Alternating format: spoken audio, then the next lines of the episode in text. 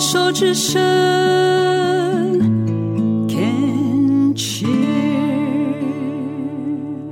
运动笔记今天邀请到的是小猫咪。通常猫小猫咪的运动量应该很大，但今天这一位呢，非常可爱哦。小猫咪说它。好了，让他自己讲好了。你刚刚前面讲了一大堆，是说没有在运动，但是又运动是怎样哈？哦，我就是我必须承认，其实我我还蛮懒得运动的，我个人很不喜欢。Me too。但是但是我已经玩到铁人三项了，我还是说我不运动，我不运动。那碧姐真的很厉害，没有。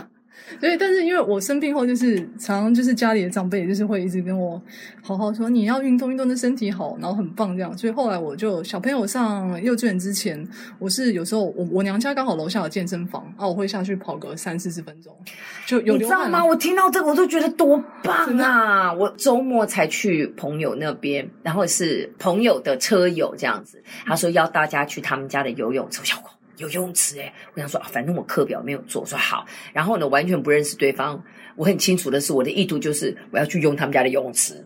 然后真的就好舒服，就是那种下楼就是健身房，下楼就是游泳池的。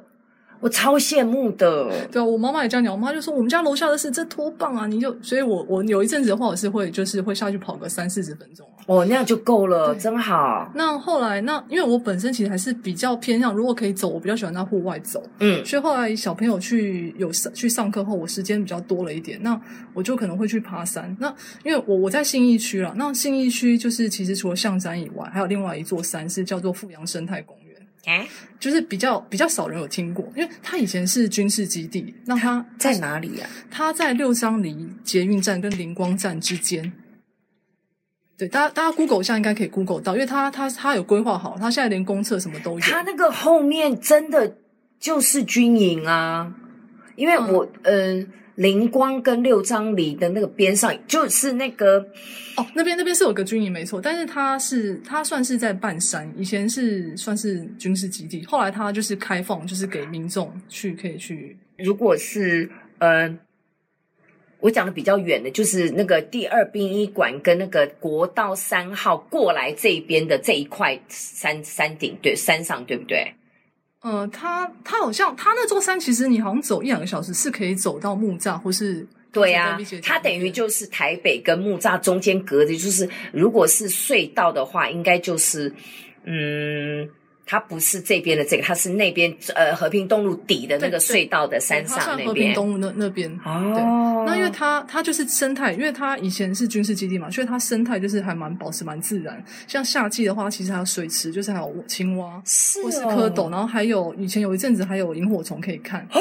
那它它有两个入口，一个入口的那个步道是比较原始的路，比较不好走。那另外一边它是铺柏油路。在哪里？嗯、呃，它其实就在六张犁跟灵光站。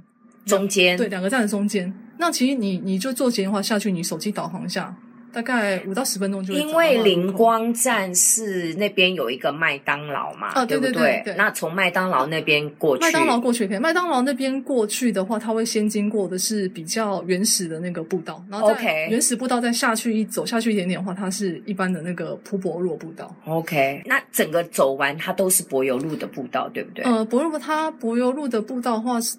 到差不多三分之一的地方，上面就有小楼梯，然后小楼梯走又开始又不柏油路，所以它的路会比较好走。Oh. 那它很方便，是它大概爬个二到三十分钟就可以到小凉亭，小凉亭就可以眺望那个一零一，还蛮漂亮的。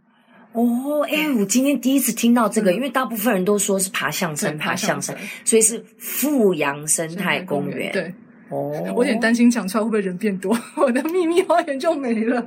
我至少我会去试一试啦，因为其实我对于爬山这个动作，嗯、就是 hiking 健走，我一直没有什么兴趣。哦、因为我的相信系统是，我觉得我的膝盖反而会承受不住，哦、我不知道为什么。反而像那种游泳、骑车、跑步，对我来讲，我好像反而比较 OK。那嗯，我还是会比较想要建议你，就是说你自己觉得。我现在要你去思考一下哈，你那个时候常常会下去呃跑个三十分钟嘛？嗯、大概一个礼拜几次？大概差不多二到三次。哦，那个时候的状态跟你现在没有运动的状态的差别，你有去比较过吗？哎，我倒是没有比较哎，因为我体重好像都一直差不多。嗯、自从化疗后，体重就反而变得比比 比以前以前还要瘦。你现在看起来真的很瘦哎、我就觉得好像太瘦，就是那种感觉是比较容易焦虑的人的那种。好啦，我的形容词是感觉是神经紧张瘦，焦虑瘦。有有一句很奇怪，我这样讲你听得懂吗？我知道，可是我形容词，我自己发现会瘦，就是吃不胖的原因可能是有，就是因为我以前其实很容易便秘的，我甚至我可以七、oh. 七八天都没有上厕所，上不出来。Oh my god！然后都要吃泻药，但是自从化疗后。打停经针，然后开始变得比较规律。对，然后有时候反而还会拉肚子，嗯，很奇怪。就因为你的皮肤状况看起来不像是会便秘的人哎。对，我我以前皮肤也都是这样啊，就很奇怪。但是就是就是反而就是后来往后打停经针，就反而排便就哎。因为我我我直觉我认为会便秘的人通常都是比较 uptight，因为就一直 hold 住，一直 hold 住、嗯、哦，不愿意放手，比较更紧绷的人这样子。所以你现在的。那当然会瘦啊，啊因为宿已经没有多余的废物在体内。哎，有些人的宿便是真的可以两公斤、三公斤哎，而且因为它一直不断吸收嘛，所以你就会吃就会胖。对对对，那所以现在，嗯，跟那个时候的我们不讲体重，心理状态啊，整个的这个心心情感觉有没有差别？心情，因为我到现在还是持续，虽然说我是不爱，但是因为我妈她就会，她会鼓励我，拉着我。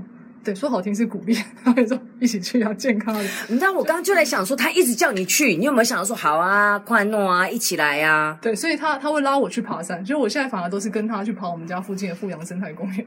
哦，对，我会。你们那样子的话，多常去啊？大概一个礼拜也是可能二到三次这样。二到三，哦，那很长诶，那很 OK。因为我我一直在想说啊，你们家就在健身房，我必须要承认，我就想勾引你，也不是就想鼓励你，就是说都楼下健身房了啊，就下去跑一下。因为为什么要鼓励的原因，是因为嗯，在其他的单元有聊过说。嗯呃，放松的方式，那你是阅读。其实动态，我非常强烈建议走路出汗，但一定要走到出汗，嗯、然后能够跑起来是更好。